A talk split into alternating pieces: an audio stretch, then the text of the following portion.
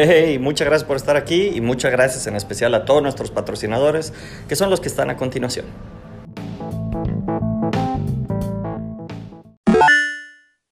Y estamos al aire con juanleón.live a través de la magia de las videollamadas. Estamos aquí, tu servidor Emanuel, y del otro lado del televisor, y sigues en Río de Janeiro, Río de Janeiro, juanleón.live.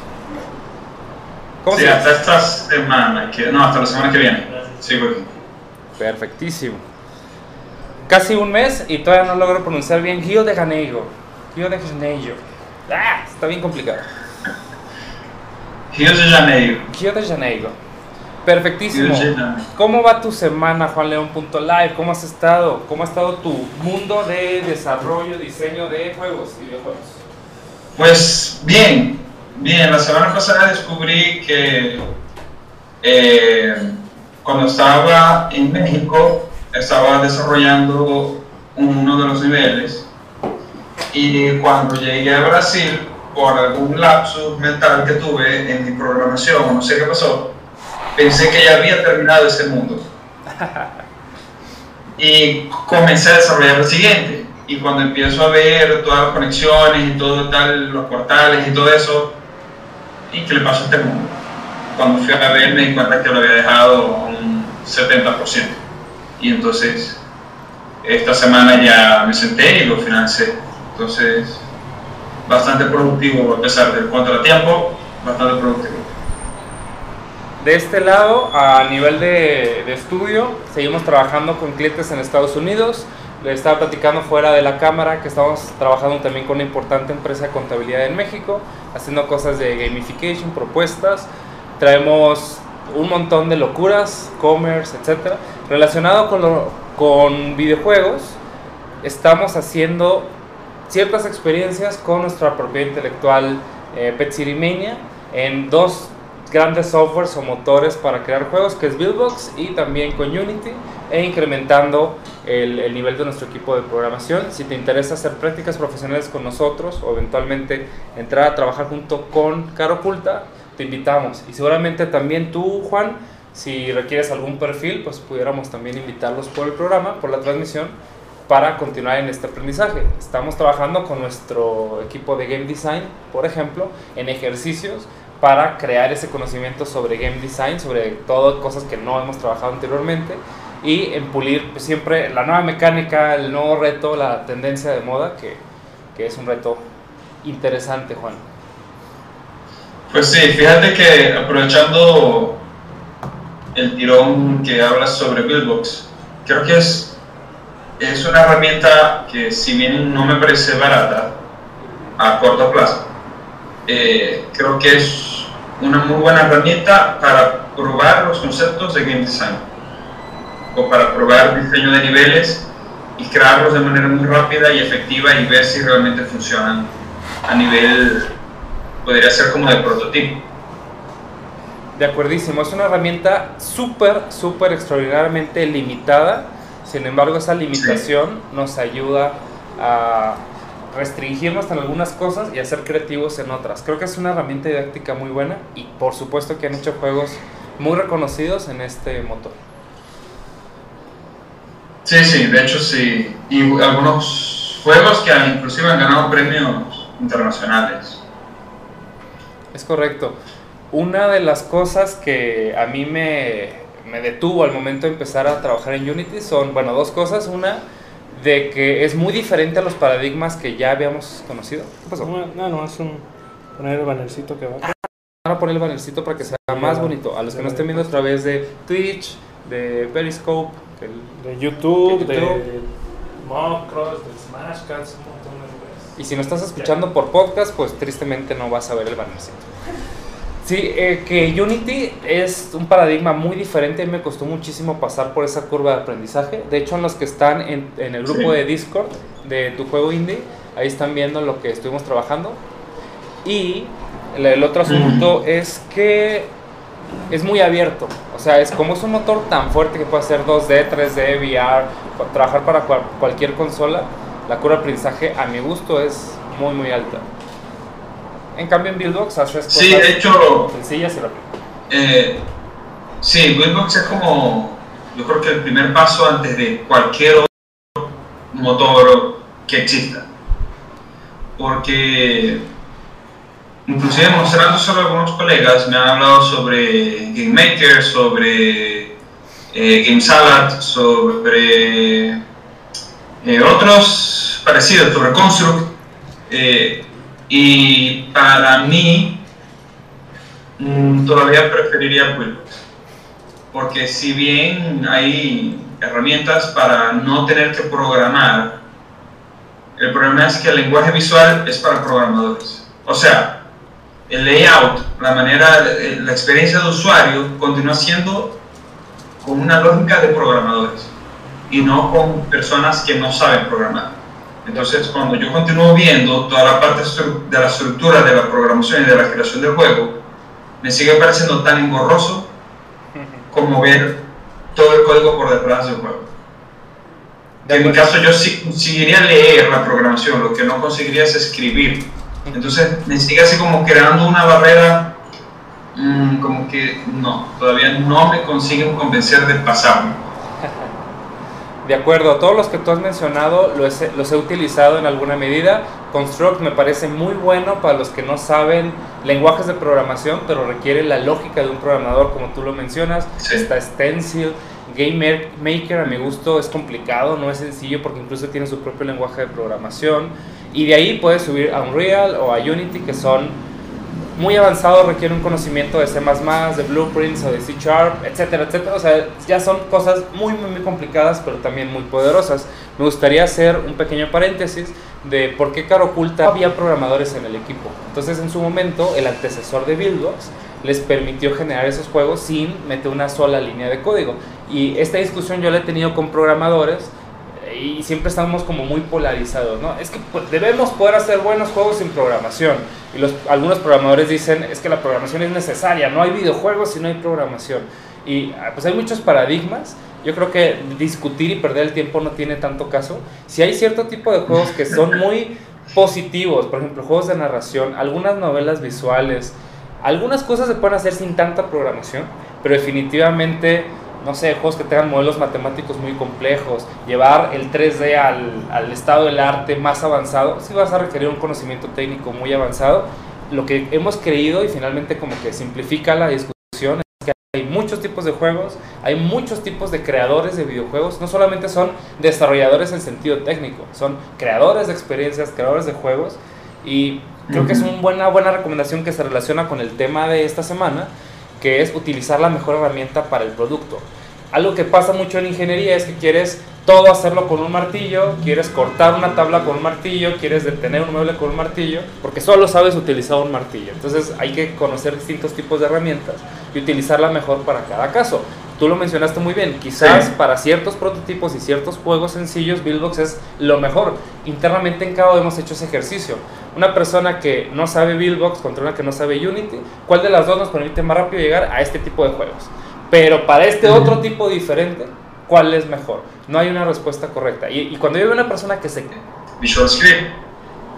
Pero resulta que no, que me emocioné y no era así. Va a salir, eh, o sea, fue, lo, lo, han ido postergando y va a salir para el, eh, la versión 2020.1. Wow. Eh, sí, porque, bueno, ya está Unreal usando hace mucho tiempo el Unreal Blueprint y que es su, prácticamente su competencia directa.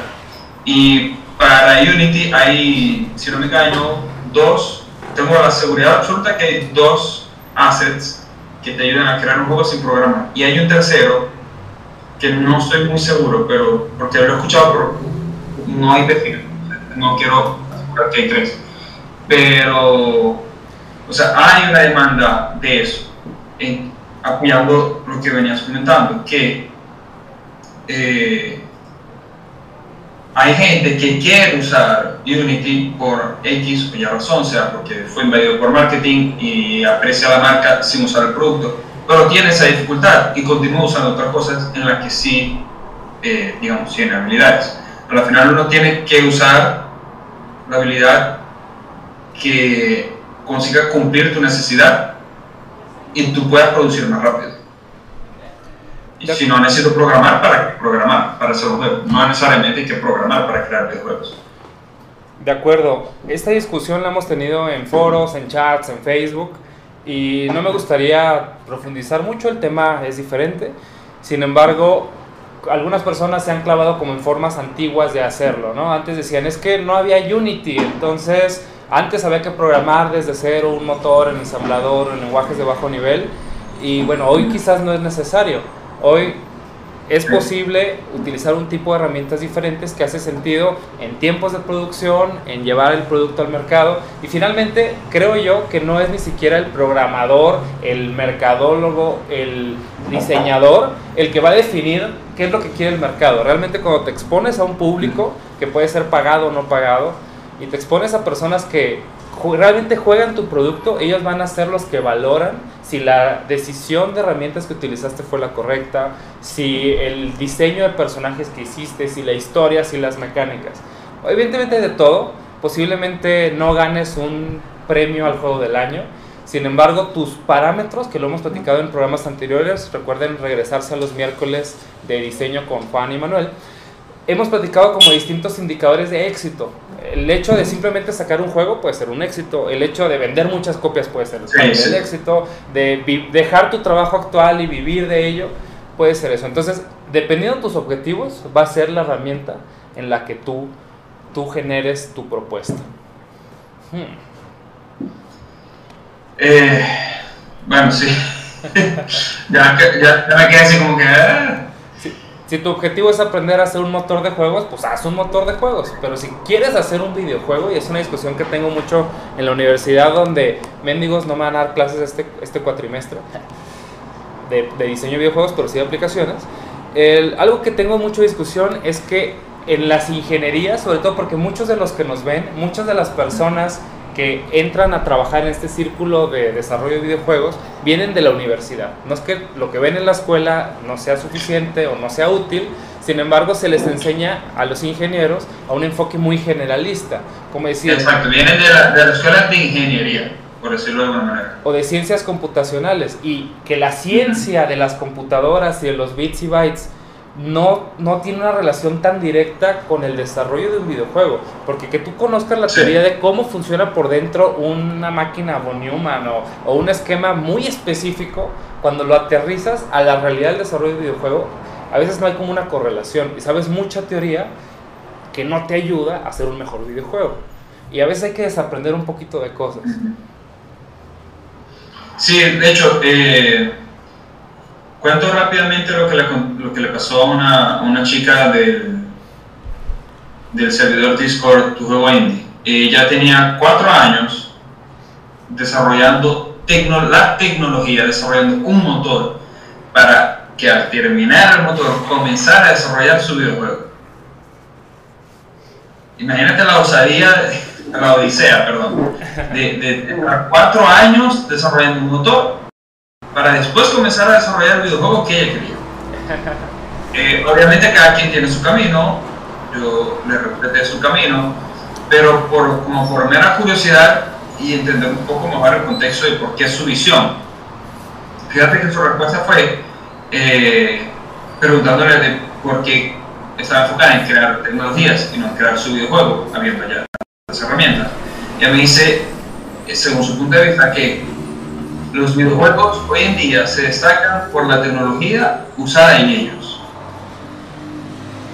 Yo me quedé así, como, ¿sabes? Me sentía yo como con, con 15 años discutiendo con mis amigos de qué era mejor, si PlayStation 1 o Nintendo 64.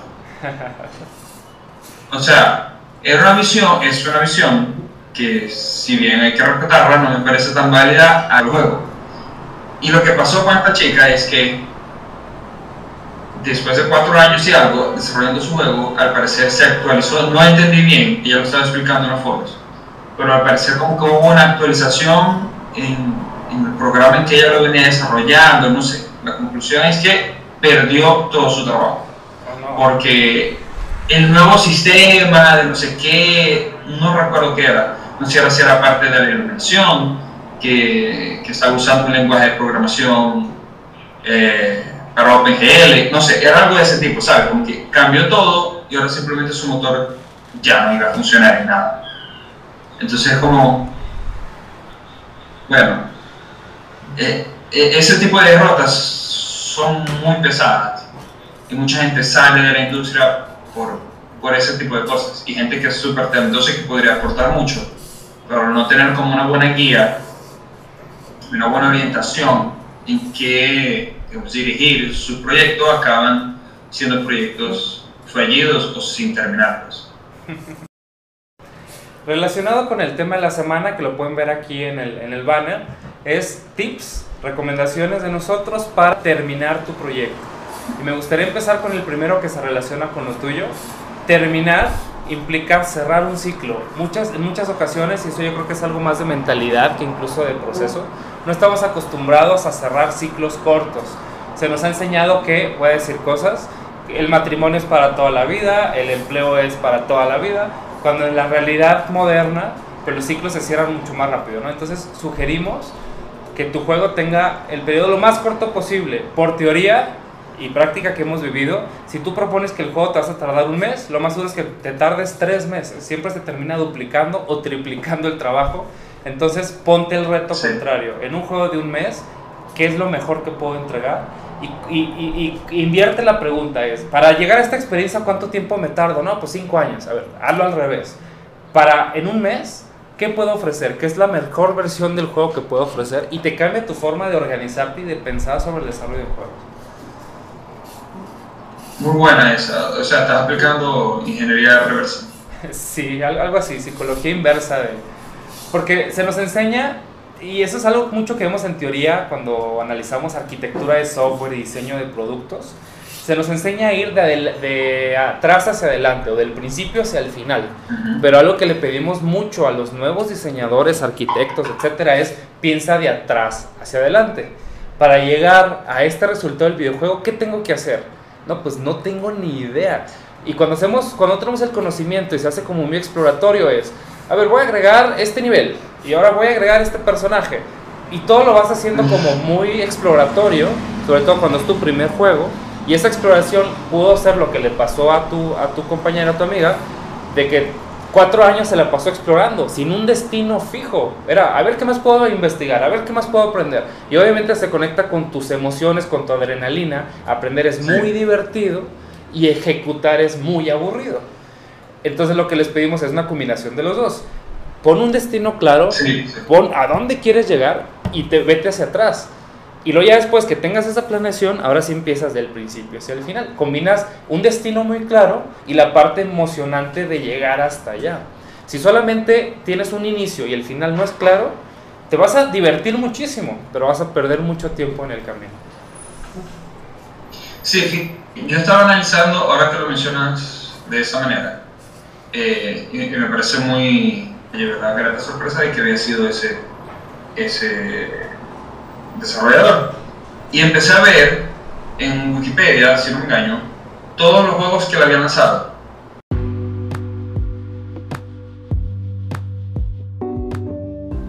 Tú puedes ser patrocinador de este podcast, de Una Lucha Más. Muchísimas gracias, neta, por ayudarnos en la página principal de anchor.fm slash caroculta. Pero ellos también ya nos están ayudando. Escúchalos. Al contrario, por, el tipo de juego que había hecho, él tomó un año para hacer un juego por mes. Y eran juegos muy simples que una vez que ya sabías pasar el juego te tardabas 10 minutos a lo máximo. Pero cuando no lo habías pasado nunca, podrías tardarte hasta 30 minutos. Y eran experiencias que de una u otra manera eran muy ricas, sea por el sonido, sea por el level design, ¿sabes? Era como que se vio, se sintió que eran como diferentes experimentos donde él iba probando cosas eh, nuevas, por decirlo así en ese juego de Don't Look Back, lo que me llamó mucho la atención fue el sonido. Que a pesar de que era un juego en un beat, o sea, era todo negro y rojo, y color vino, no era un color vino, y súper pixelado, pero el sonido era muy realista. Entonces creo que eso era lo que estaba experimentando en ese juego. Y, y va haciendo la evolución de que a medida que sus juegos se van volviendo un poco más complejos, se va tardando más. Hasta que tuvo el super éxito de BBBBB, que llegó a salir en todo. O sea, en todas las consolas, en todos los dispositivos móviles. Y, y creo que, bueno, quien sea que haya sido el creador de Super Meat Boy, que se me fue su nombre. No lo recuerdo de memoria. Tengo que decir que a mí no me gusta Super Meat Boy. Eh, nada más como para eh, complementar lo que tú mencionas, el juego son seis letras V. Es un juego muy divertido, yo, yo, lo jugué un rato, la verdad sí, llegó un punto donde se me hizo muy difícil y lo dejé. Sin embargo, Don't, Don't Look Back, como no mires atrás, ese también lo jugué en el, en el difunto Ouya y fue un concepto muy muy interesante. Va, eh, si quieres ahorita que termine la idea, tengo algo relacionado con lo que tú estabas diciendo. No, sí, ya pues dar Acá tenemos detrás de cámaras a Jorge que nos está haciendo una transmisión en Instagram. ¿Lo pueden seguir? Ahora es en LinkedIn. Ah, en LinkedIn. En vivo en LinkedIn. Pueden ver en realidad cómo tenemos nuestro setup, cómo es el estudio, por, ya lo conocen, pero cómo es una lucha más detrás de cámaras. Y bueno, relacionando con el, con lo que estábamos platicando, algo muy crítico, y tú lo mencionaste con Don't Look Back y con las 6 Vs, es que no te compares necesariamente con el top del mercado, sino compárate con lo mejor que has hecho tú. ¿Qué es lo que ocurre? Y lo he visto en muchísimos desarrolladores que dicen, ah, pues si el estándar es el juego del año y tengo que, no sé, lograr Overwatch o Red Dead o tengo que superar todo eso, obviamente con los recursos que tienes no lo vas a poder hacer. Más bien tienes que compararte cuál es la mejor experiencia que puedo hacer con los recursos que sí tengo. Y eso es muy complicado porque no se nos enseña a trabajar así. En la universidad se te enseña de cierta forma, tu sociedad, tu país, te enseña a trabajar de ciertas maneras muy diferentes a como realmente un indie desarrolla esa parte. Hay un libro que estuve platicando en, en capítulos pasados que fue el de Sudor, Sangre y Pixeles. Vale mucho la pena que lo vean porque analiza en industrias AAA, en personas que trabajaban en, en AAA y después se salieron a abrir un Kickstarter, analiza cómo lograron sobrevivir a todos esos retos y hacer a lo mejor cosas de un tamaño mediano, pero que el conocimiento que ellos tenían lo llevaron a un siguiente nivel, pero no generaron conocimiento de donde no había nada. Sí, sí fíjate que eh, ahora que comentas eso, eh, o bueno, o gran parte de los juegos in que tienen éxito eh, es de desarrolladores que formaron de una u otra manera parte de la producción de juegos AAA o hicieron o estuvieron una buena cantidad de años trabajando para empresas AAA, se cansaron todo ese proceso de principio a fin. Entonces, sí terminan de lanzar sus juegos, y sí, eh, y, bueno, y sí terminan teniendo éxito porque realmente saben también y conocen muy bien el mercado y saben qué es lo que les gusta y qué es lo que no, pero consiguen como que plasmar esa parte artística dentro de sus proyectos.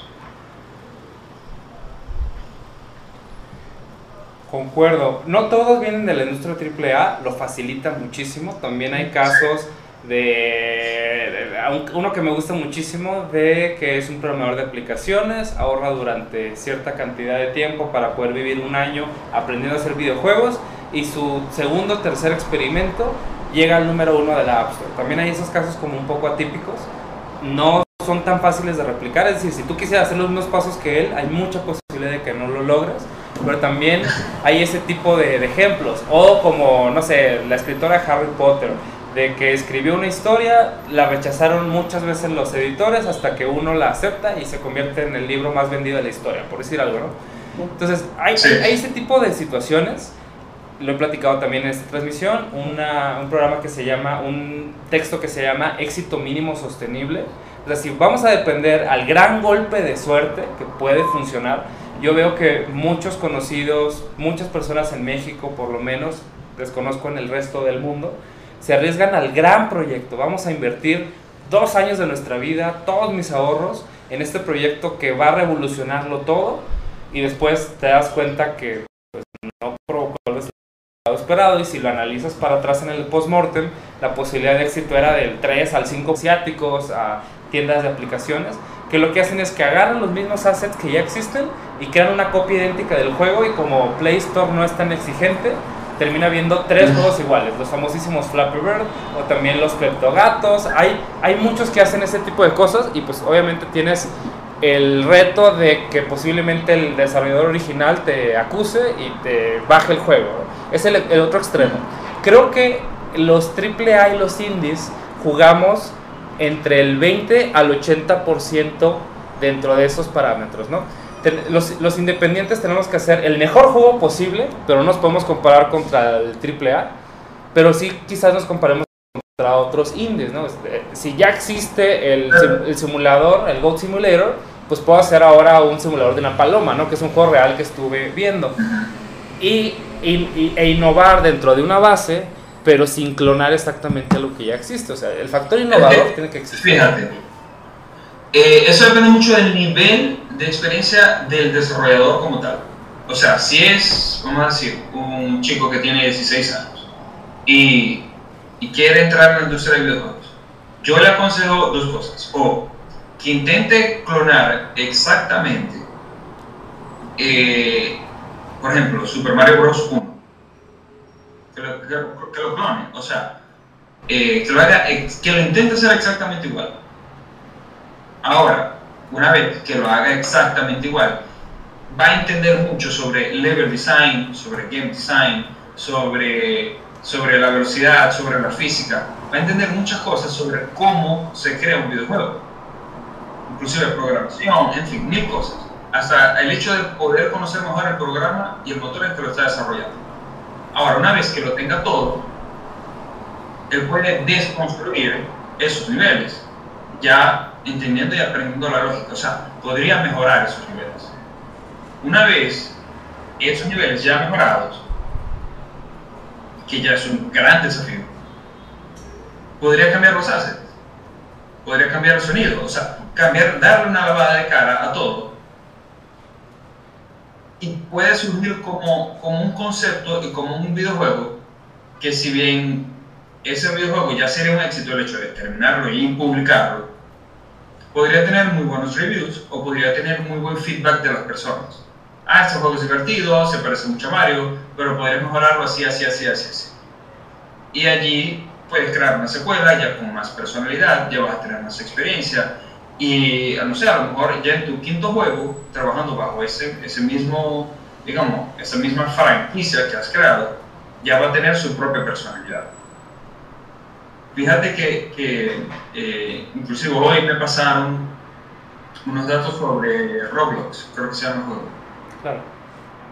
Eh, que surgió como una copia, déjame ver, bueno, sí creo que era Roblox el juego, que surgió como una copia de Minecraft y hoy en día tiene más usuarios activos mensuales que el propio Minecraft.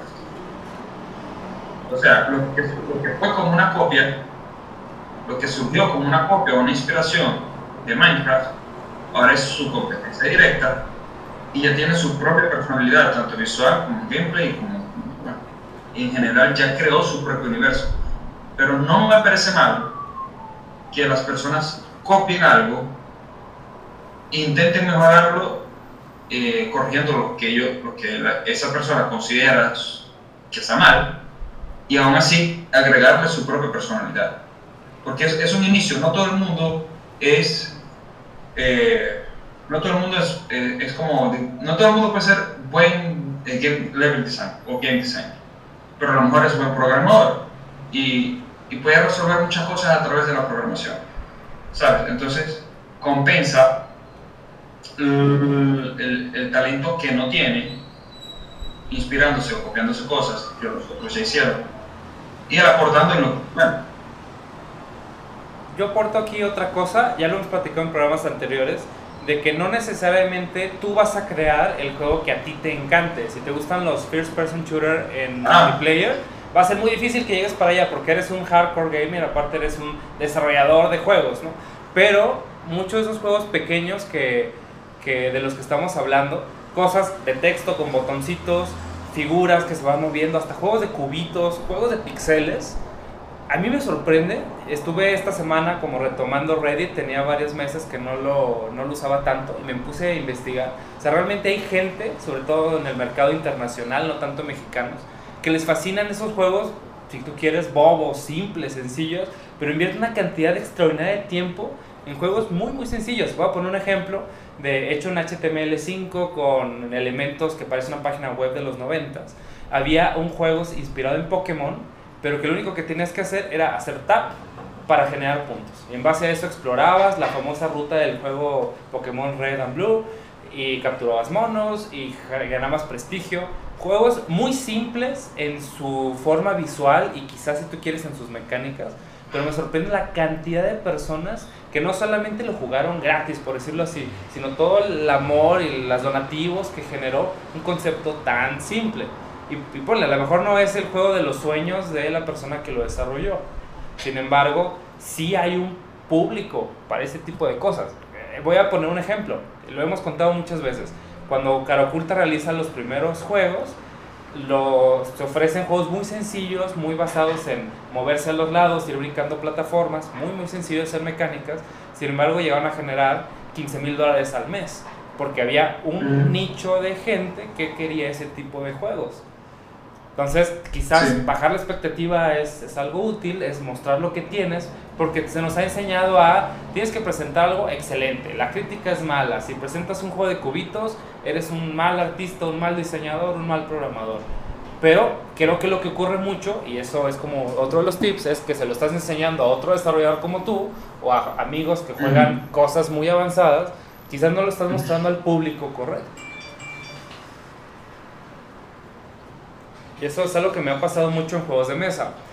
Mi círculo de, de amigos que juegan son muy hardcore, realmente les gusta cierto tipo de juegos y los que hemos realizado en- como laboratorio, pues son cosas muy sencillas, muy de par y etcétera, que, que hay esa, esa crítica, ¿no? De que en México solo se hacen juegos sencillos. Sin embargo, son los que el público local ha jugado, son los que más preferentemente quieren pagar, quieren jugar, y eventualmente eso te va a llevar a juegos con una mayor propuesta. Sin embargo, pues sí es como esa, tomar esa decisión. Me voy a hacer un juego súper complicado, por ejemplo, en el caso de, de un, de un conocido, Rubén, nos presentó su juego que es pesadísimo. Entonces, al momento de que yo me puse a jugarlo, a mí me rompió el cerebro, ¿no? Se me hizo un juego muy, muy difícil. Y es, como tú lo mencionas, estuvo tres años de su vida haciéndolo y fue evolucionando y fue creciendo. Lo famosísimo es que empiezas a quererle meter tantas cosas que después tienes que regresar a hacerlo simple. Entonces, ¿qué, qué Sí. fue la decisión que él, el que él me compartió? Bueno, tengo un juego súper pesado que ahí está y hay un público y hay gente que lo va a querer pagar, pero en el camino estoy haciendo muchas propuestas diferentes, ciclos cortos, los publico, genera un interés, genera gusto por pagarlo, que es ligeramente diferente un juego físico que un videojuego, sin embargo las bases son, son muy similares, en el sentido de tienes que cerrarlo. Creemos que el videojuego por ser digital le podemos estar agregando todo el tiempo contenido, pero si no tienes como ciclos de es la temporada de invierno y voy a hacer contenido nada más para Ajá. invierno y lo tienen que jugar, tenemos ese pensamiento psicológico de no, después le meto más cosas o, o, o qué tanto es agregarle un nivel más, ¿no?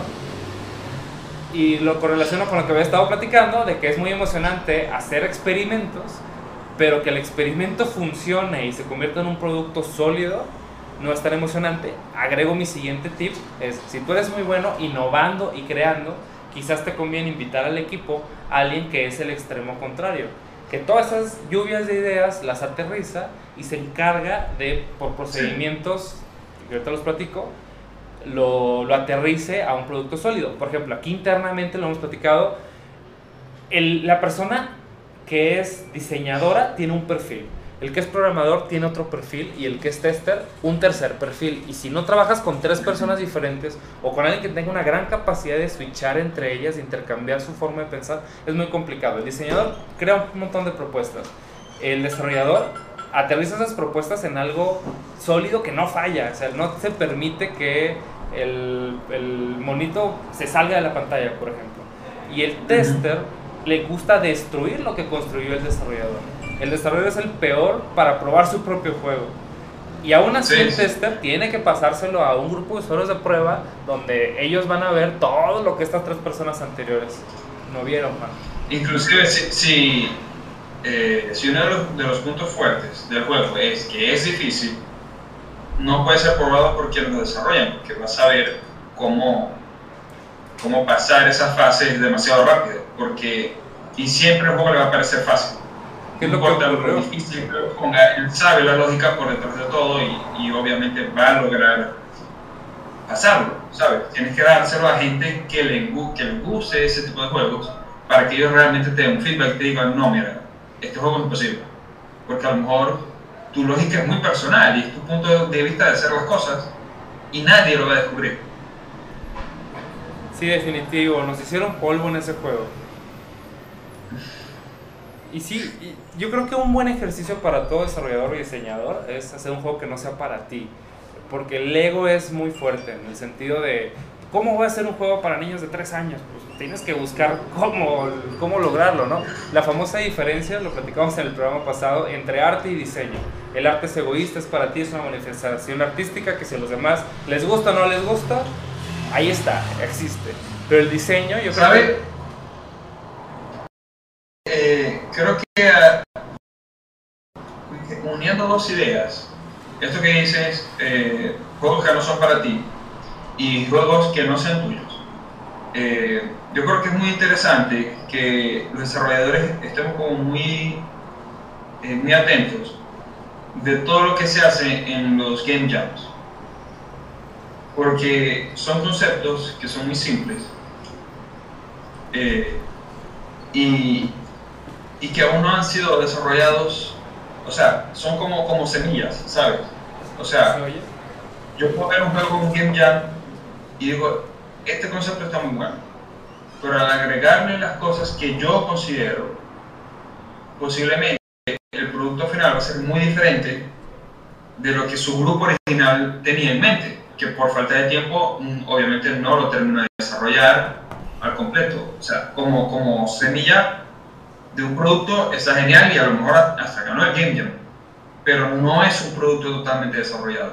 Ahora, si tú consigues tener eh, esa, ins- ese- esa propuesta como inspiración,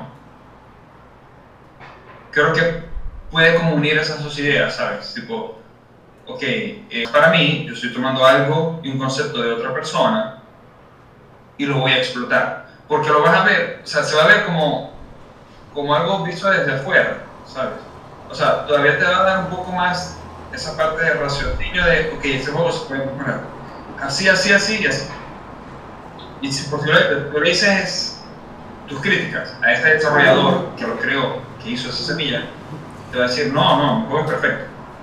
Pero como lo estás viendo desde afuera, tú posiblemente puedas mejorarlo, darle tu personalidad y termine siendo un producto totalmente diferente de lo que su creador tenía pensado. Entonces, creo que esa es una muy buena idea. Y, y agarras, agarra un concepto de un game jam, de una propuesta de un game jam, y eso, intenta mejorarla en un mes. ¿Qué es lo máximo que yo puedo hacer en un mes? Y te enfocas, o sea, entras en modo super enfoque por un mes y, y, y bueno, y lo lanzas, así como haya quedado. Creo que es un muy buen ejercicio. Va, te complemento eso, me gustó mucho tu, tu propuesta. Llegó un punto donde yo me desencanté, me desilusionaron los game jams, porque yo decía, empiezas algo desde cero, en una semana, en dos días, Ujú. tienes muy poca posibilidad de hacer un producto que realmente valga la pena. Lo que yo aquí Sí. entendí, interioricé, es que para alguien que nunca ha hecho un juego, el game jam hace mucho sentido, porque te das oportunidad un sábado y un domingo, una semana o cierto tiempo de explorar ese conocimiento. Esto yo lo, yo lo entendí a raíz de ir a dos eventos. ¿Tú ubicas uno que se llama Startup Weekend?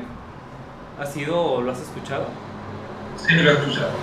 A mí me ha tocado ir a ese tipo de eventos. En, en su momento, cuando llegaron a las, a las pequeñas ciudades donde yo vivía, era como lo máximo. O sea, te vas a convertir en un empresario si vas a este tipo de eventos. Naturalmente no. O sea, si tú vas a un Game Jam, no vas a ser el mejor desarrollador de videojuegos y te vas a convertir en Kojima. ¿no? Es un paso inicial, es una chispa que te despierta. Sí, aumenta las posibilidades de que eso pase, pero no va a pasar necesariamente. Si solo haces eso, no va a pasar. O sea, es la, es la chispa que te empuja a convertirte realmente en un desarrollador. Y, y yo sí he visto que muchas personas, a raíz de un Game Jam, dijeron, voy a salirme de mi empleo, voy a dejar de concentrarme en la escuela en estudiar estas cosas que no me sirven y voy a transformar mi vida poco a poco a convertirme en un desarrollador. Eso sí te lo creo. Y me voy a quedar ahí, ¿no? El Startup Weekend, que tiene sus ventajas y desventajas. Y los Game Jams son un punto de entrada inicial a mi gusto. Donde realmente evolucionó para mí es cuando ya no juegas a crear un producto, juegas a crear un... No juegas a crear un juego, que era lo que quería decir, juegas a crear un producto. Un producto. Y el producto, la gran diferencia que tiene un juego con algo monetizable, etcétera, es un paso que lo pone en su metodología. Es un tablero de experimentación, me gusta mucho, lo utilizo con los alumnos, lo utilizo internamente conmigo. El tablero de experimentación es, defines una hipótesis y una forma de mostrar esa hipótesis. Por ejemplo, un juego sobre, voy a darte un caso que estoy trabajando, de que la gente quiere jugar fútbol solamente presionando con un dedo, para foot tap, por ejemplo. Y esa es mi hipótesis. ¿Cómo quieres demostrar la hipótesis?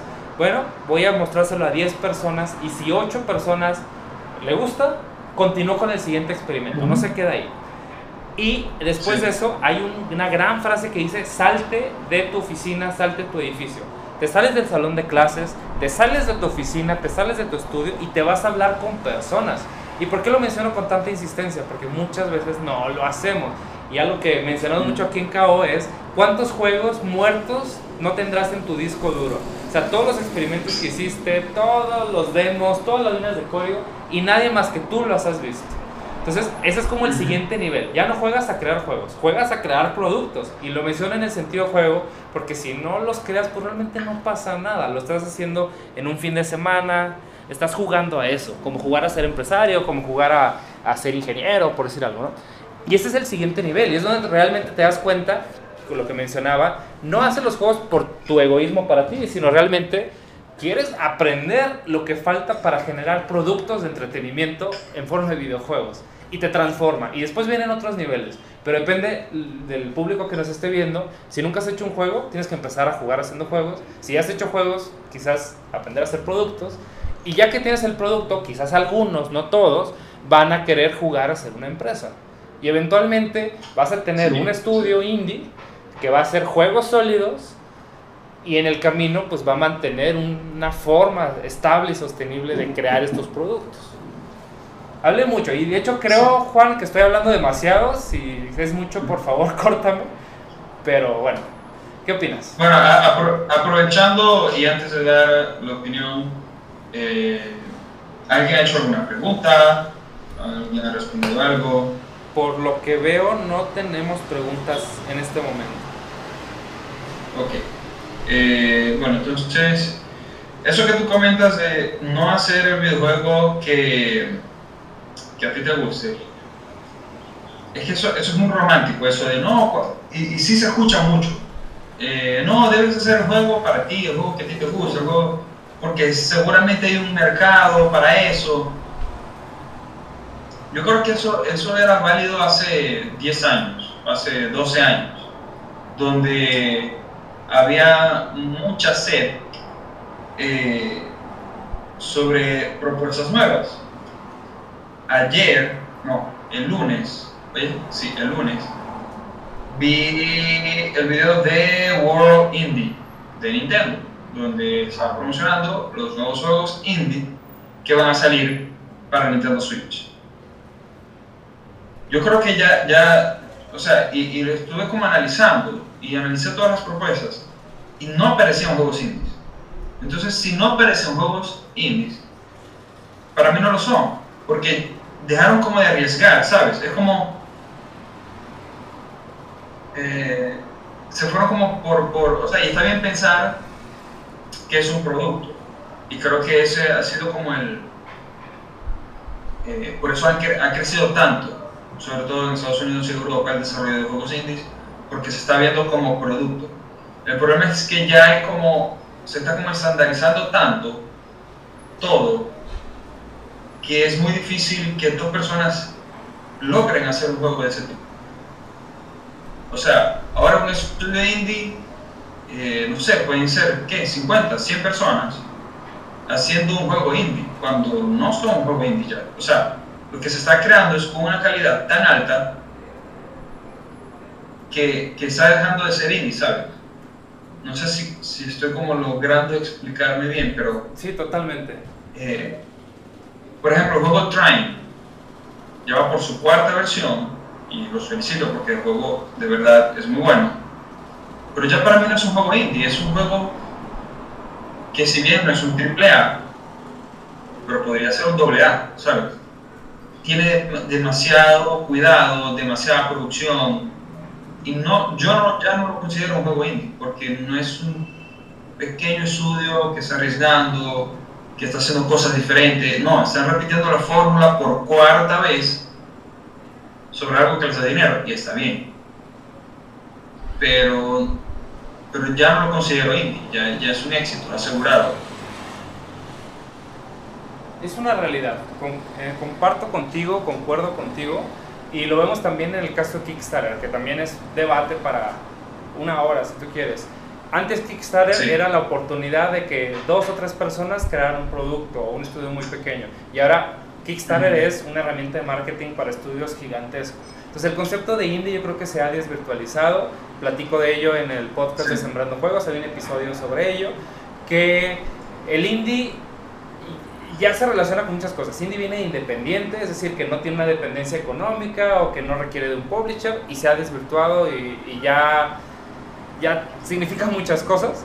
Sin embargo, yo para mí realmente el indie es aquel que no, no requiere dinero de alguien más, que se financia por sus propios medios. Para mí eso es soy un independiente. Si es una empresa de 50 o de 3 personas, pues creo que, creo que podemos definirlo así. ¿Para ti qué es un indie, eh, Juan? Es que, fíjate, si un indie, eh, o sea, eh, puede existir un indie si tiene un publisher. O sea, si, si, o sea, yo viéndolo desde el punto de vista artístico, ¿ok? Y cómo se considera el cine independiente o el teatro independiente, propuestas en otras ramas artísticas que son independientes. Es que no les importa la opinión, o sea, es, es algo que es como, pesa más lo que es el lado artístico, lo que quiere expresarse el director, el escritor de la obra, o si es cine, eh, su director. Entonces, eh, es independiente en el sentido de que si yo quiero hacer una película, en el caso del cine, y voy a Fox y me dice, no, bueno, eh, tu guion es perfecto, pero el protagonista en lugar de ser una mujer, ¿por qué no colocamos un hombre? Eh, en lugar de que sea en la luna, la película, ¿por qué no lo hacemos en la Tierra? Y ¿por qué en lugar del pasado lo hacemos en el futuro? Es como, me cambiaste toda la película, ¿qué vas a dejar de millón? ¿Sabes? El cine independiente es el que lanza su película como él lo visualiza. Sí, hay libertad. Eso es. Exacto, e, es esa libertad. Estoy hablando de otras áreas eh, o manifestaciones artísticas como el cine, el teatro, inclusive la música, ¿no?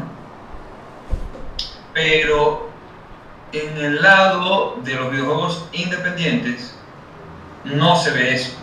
Inclusive yo puedo ser independiente, pero si hablo con un publisher, le digo, tú puedes ser mi publisher, a menos que el publisher diga, tu juego está perfecto, lánzalo así, o sea, tu visión es única, la vamos a respetar, te voy a dar todo el apoyo. Eso sí, continúa siendo independiente, pero si el publisher te dice, mira, bueno, lo que pasa es que mi público es muy parecido al tuyo, pero a mi público le gusta esto, esto, esto, esto. Entonces, cambia esto, esto, esto, esto en tu juego. Ya perdiste tu libertad. Estoy siendo como que muy artístico, ¿ok? Eh, intentando reflejar lo que sí pasa en otras ramas. Eh, pero sí, sí, no sé, e, es muy complicado esa parte de ser, ser un indie y, y, y ver tu juego como un producto, ¿sabes? Es como que hay que saber balancear muy bien eso. Hay que saber cómo, cómo desarrollar un producto sin perder tu alma. Eh, e, e, es como muy delicado. Y hay mucha gente que no termina de publicar sus juegos porque se cae en un loop, ¿sabes? De, de ver qué es lo último que está pasando y queriendo colocarlo en su juego. Ah, no, entonces ahora vi ese juego nuevo y lo voy a poner en el juego. Entonces cuando lo empieza a desarrollar, continúa viendo otras referencias y otros juegos nuevos. Ah, no, pero eso está demasiado bueno. También lo voy a colocar en el juego. Y el juego termina siendo una ensalada que se termina pudriendo porque nunca sale. Nadie se la come. Mencionaste algo muy divertido. Acabo de terminar una clase de análisis de juegos donde los alumnos propusieron un juego de mesa y fue eso justo que tú mencionas, la crítica. Era tres personas que tuvieron que trabajar en equipo, los del famosísimo trabajo en equipo, y lo que hicieron fue mezclar tres juegos en uno y al final fue una experiencia horrible. Los evaluadores dijeron, parece que metiste a la licuadora tres juegos totalmente diferentes, sin coherencia, sin sentido, entregaste por entregar y, y pues fue muy, muy, muy criticado. Y bueno, tenemos dos preguntas del público. ¿Gustas que las chequemos? Sí, claro. Juan León, ¿de dónde sacan tiempo o dinero para lograr sus proyectos? Eso es. Bueno, primero, dinero. Eh, yo en mi caso, que estoy desarrollando un juego solo, eh, bueno, eh, economizo, ahorro y no es posible que se vaya al caño porque tus primeros juegos van a ser muy malos. Y tiempo, mira, para tiempo todos tenemos las mismas 24 horas, los mismos 7 días a la semana. Para sacar tiempo, lo que ya de hecho lo hemos conversado, lo que se necesita es prioridad, corazón y una agenda. Más nada. Estar enfocado en que vas a desarrollar tu juego, qué horas le vas a dedicar y si hay personas, bueno, algo que me sirve a mí es, eh, yo le asigno algo así como, eh, como un policía, podría, podría decirse así, lo que pasa es que eso lo aprendí en que esté cumpliendo las cosas. Lo usual es que no sea alguien tan cercano. Alguien que realmente inspire, que le tengas respeto, que tu palabra tenga sentido para él y, y ¿sabes? Porque si yo le digo, no sé, a mi papá, no, sí voy a hacer un juego y tal, pero mi palabra, si esa persona no tiene confianza en mí, no se preocupa o, o está más preocupado en cualquier otra cosa que en que yo realmente desarrolle mi juego, no le va a importar. O sea, que bueno, ajá, Juan no hizo su juego, no hizo el nivel que tenía que hacer hoy. No importa, o sea, no te va a regañar, no te va a, no, no tanto regañar, pero no te va a, a cuestionar, no te va a impulsar, no te va a, a, a decir, mira, ponte las pilas, tienes que hacer esto, me dijiste que lo ibas a hacer, esto al final es un bien para ti, no para mí. Eh, ¿Sabes? Eh, eso me ha ayudado mucho. Eh, y, la agenda es vital. Vital para, para, saber cuántas horas a la semana le dedico al juego. Si por casualidad salen tres horas libres, eh, pero en mi caso, vamos a suponer, no esas tres horas libres no consiguieron con horas libres con mi esposa, yo hago lo que me gusta. Y si tengo energías y paciencia para continuar desarrollando el juego, lo enfoco en el juego. Si no, bueno, Netflix o veo documentales que me ayuden de una manera u otra a ser productivos, eh, o hago cosas. Lo que pasa es que yo soy muy. Eh, no sé, no encuentro una palabra, pero yo vivo los videojuegos, yo vivo el arte, yo vivo. Entonces todo lo que hago lo hago con el fin de que me ayude de alguna manera a llegar a donde quiero llegar. O sea, si yo voy al cine, es a ver una película que me ayude en algo. O sea, no voy a decir, no, o sea, yo no, yo no hago pasatiempos, o no hago que el, que el tiempo pase por mí. Buena frase. O sea, todo, todo lo que yo hago me ayuda en algo. No sé, de hecho, yo no he visto nunca una película, por ejemplo, de Rápido y Furioso. Eh, y si llego a ver alguna, pues simplemente voy a analizar sus efectos especiales, su postproducción, su edición, su, ¿sabes? Lo voy a ver de una manera, porque sé que su historia va a ser como que extremadamente simple. De hecho, creo que llegué a ver una no completa, la que pasó aquí en Río, porque estaba viviendo aquí en Río en ese momento. Y lo que me gustó de esa película, o lo que vi, fue su sombra. Y de allí conocí a, buenos artistas brasileños, eh, músicos brasileños, y que de alguna u otra manera me habrán influenciado, o sea, a lo mejor vivir mejor en ese país, eh, proyectar algo eh, eh, indirectamente a, a, mi trabajo, ¿sabes? No, no, me gusta pasar el tiempo sin hacer nada, no sé, creo que por eso es, muy yo, o sea, siempre vivo como el tiempo es demasiado importante. Es lo único que tenemos que no se puede recuperar para estar así cazando en tonterías. En mi caso personal, quiero aplicar a la de Satoru Iwata, que valga la comparación, ¿no? Pero él empieza como ingeniero y va creciendo hasta llegar al director de Nintendo. Entonces, mi camino creo que es algo similar. O sea, yo empiezo como ingeniero desde muy pequeño, desde los 6 años yo sabía que iba a ser ingeniero, según yo iba a ser inventor. Y bueno, termino como diseñador de productos y director de operaciones de una empresa y cosas de esas, ¿no? Entonces, yo pongo las tres facetas. No me acuerdo de memoria, pero era algo así como en mi tarjeta soy director de la empresa. En mi mente soy un ingeniero, pero en mi corazón soy gamer. Entonces creo que algo así quiero aplicarlo, ¿no? O sea, mi rol es director de una empresa. Siempre me va a encantar el diseño y el diseño de, el diseño de productos y la ingeniería de productos. Me encanta programar, me encanta crear propuestas. Pero de corazón, realmente me, me encanta crear mundos, crear ese tipo de cosas. Entonces tengo que dividir mi tiempo entre esas tres cosas entre atender las necesidades de, un estudio que está en crecimiento, está en desarrollo, entre constantemente estarme actualizando en, en, este tipo de cosas. Por ejemplo, para mí el hecho de grabar el podcast, el grabar estas transmisiones con Juan León, o sea, me, me hago tiempo en mi agenda para platicar y discutir esos temas que tanto nos apasionan. Y en mi tiempo libre estoy jugando todo el tiempo, estoy en un cuaderno escribiendo bocetos todo el tiempo. Los sábados y los domingos me dedico a mostrar los juegos a grupos, vamos a, a, bar, a bares y a restaurantes donde hay juegos de mesa y vamos todo el tiempo nuestras propuestas. Entonces es hacerse el tiempo. Algo que, por ejemplo, a mí me ocurre mucho, posiblemente algunos se identifiquen, es que mi esposa no es gamer. La persona con la que más convivo, con la que estoy hay una relación sentimental muy fuerte, pues no comparte este gusto. Yo conozco algunos amigos que han desarrollado videojuegos con sus parejas y bueno, es una bendición, hasta cierto punto también luego hay problemas, pero yo sé que con mi esposa no cuento para crear juegos.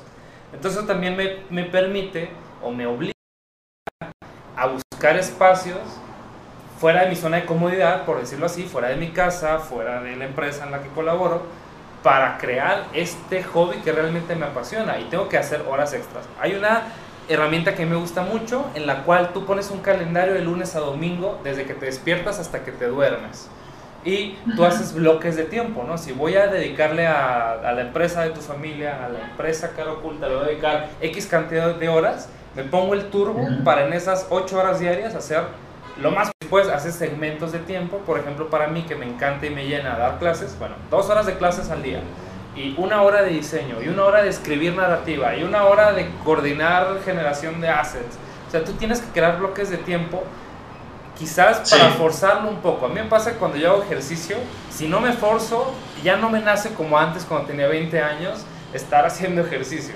Y desafortunadamente sé que sí. lo tengo que hacer por mi salud, por mi equilibrio mental y físico. Entonces yo sé que tengo que hacer juegos porque a mí me pasa una, una paradoja muy curiosa. Si no hago juegos, no me siento bien. Entonces tengo que constantemente estar forzando a hacer las cosas. Porque sé que por cada hora que me dedico a hacer algo aburrido, algo que aporta valor, pero no me emociona, pues estoy sacrificando esa otra parte, ¿no? Luego no tiene sentido. ¿Por qué estamos haciendo esto? Entonces, tienes que sí. estarte forzando, como digo, como Iwata, ¿no? A tener un rol directivo, o sea, eres el líder de un estudio indie, si tú quieres, tu parte creativa, o sea, tienes que no solamente darle órdenes a los demás, tienes que estar proponiendo ideas y también la parte de alimentar esas referencias como tú mencionas. Yo creo que la vida no puedes estar equilibrado todo el tiempo, los grandes éxitos se logran en base a desequilibrios, pero tampoco puedes estar tan desequilibrado, porque finalmente te frustras si no sigues tu camino de indie. Sí, fíjate que, eh, o sea, mucha cuestión de prioridad, ¿ok? Esto no tiene que ver con videojuegos, pero es un ejemplo que me está pasando. Eh, yo solía escalar, eh, escalar, escalar, escalar montañas. Ah, escalar. perfecto. Te, te encanta. Iba y escalaba metro una montaña. Eh, y, y, es, eh, además, o sea, pensaba que era un único tenis, eh, que era un único tenis, el único, el único deporte que llegaba a amar, así que, que de resto ningún deporte me llamaba la atención. Por cosas de la vida aprendí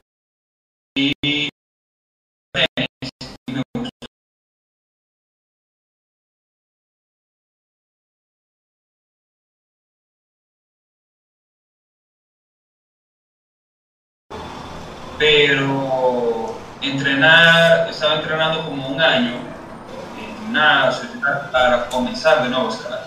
Pero lo he venido como postergando, o sea, comenzar a escalar literalmente.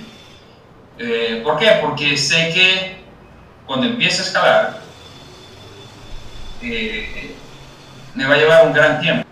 Entonces, eh, inclusive mi esposa sabe que amo mucho escalar y me dice, tienes que ir, tienes que ir, tienes que ir, tienes que ir, tienes que ir, pero yo no quiero, por eso. Me voy a amarrar mucho a la escalada.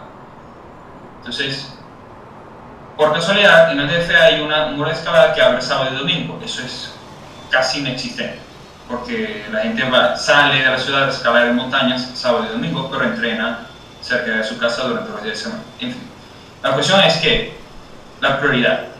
Hoy en día escalar, si bien es una prioridad que yo quiero hacer, lo, lo, lo tengo programado hacer todos los domingos temprano. ¿okay?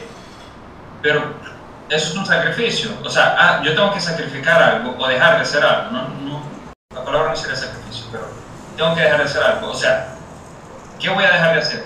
¿Qué voy a dejar de hacer el domingo temprano y qué voy a dejar de hacer el sábado por la noche? Porque para escalar tener 7 u 8 horas de sueño para poder escalar bien, para que mis músculos no estén fatigados. En fin, hay que hacer un pre y un post. Entonces, algo voy a tener que dejar de hacer. O sea, dejar de salir o acostarme tarde, no sé, ¿sabes? Entonces es cuestión de prioridad. ¿Qué prefiero? ¿Beber sábado? O sea, ir y salir y, y, y bailar el sábado y dormirme tarde el sábado o escalar el domingo temprano. Así pasa con los videojuegos. ¿Qué, quiero, qué prefiero? ¿Sentarme a, a desarrollar mi videojuego o a pasar viendo, no sé, maratón de Netflix fin de semana? Entonces, eh, estas son las prioridades. Y no es que hay que dejar de hacer algo para hacer otra cosa. Puedes hacer las dos. Pero siempre tiene que estar balanceado. ¿Por qué ver un maratón de, de, un de una serie completa, de una temporada completa un fin de semana? Bueno, ve, no sé, dos episodios y siéntate a programar el resto del día, no sé.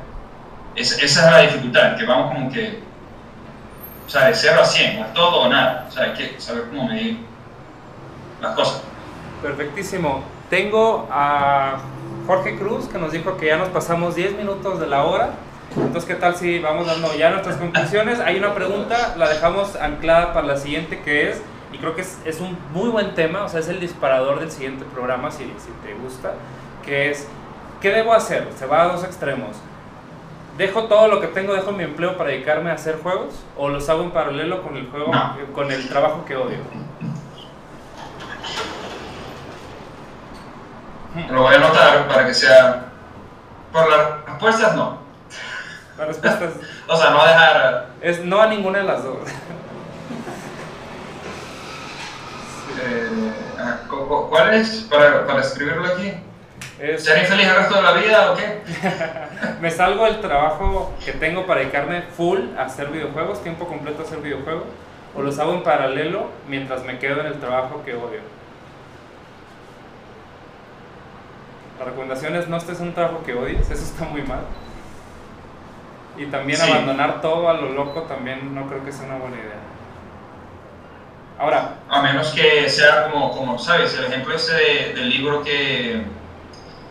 De esa persona que renunció a su trabajo, pero tenía suficiente colchón de dinero como para estar un año sin trabajo. Sí, y yo algo, pues, resumo la idea muy rápido. Muchos amigos que han hecho videojuegos están al cubijo de alguien más, ¿no? Los mantienen la esposa, los mantienen los padres, pues así es más fácil crear productos eh, artísticos, crear empresas si tienes el apoyo de alguien más, ¿no? Que te disminuye un poquito Sí. el riesgo. Y bueno, yo he visto que algunas cosas Ah. exitosas salen, otras no tanto.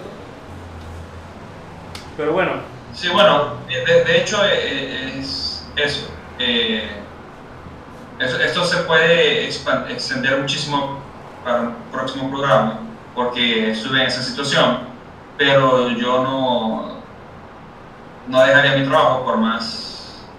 O sea, yo no, no es que no dejaría el trabajo, yo no dejaría ni ingreso económico fijo, porque puedes salirse de ese trabajo y buscar otro, que no sea tan tan malo, porque si lo está odiando, no es bueno. Entonces, podría buscarse otro trabajo y en paralelo desarrollar su videojuego.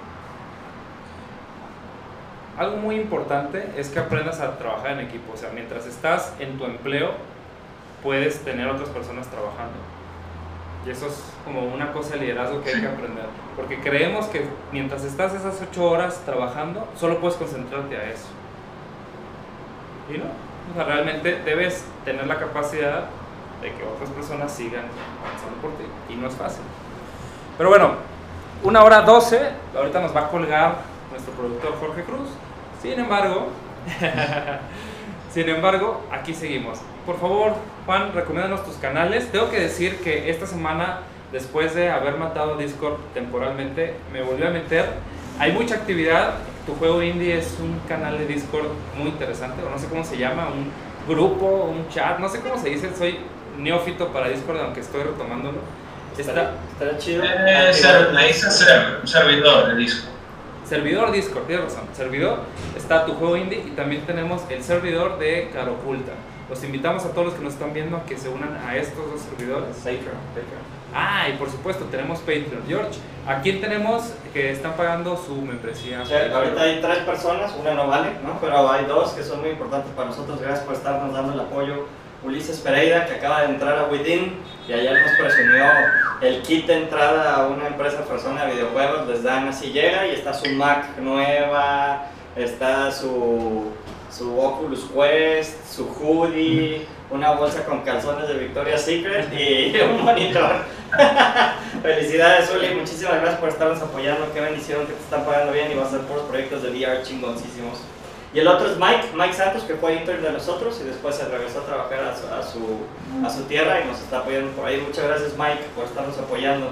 A quien sea que quiera y pueda entrar, ya saben, patron.caroculta.com o Patreon, cualquiera de los dos .caroculta.com, entran ahí al Patreon y hay contenido que no hay en ningún otro de nuestros canales.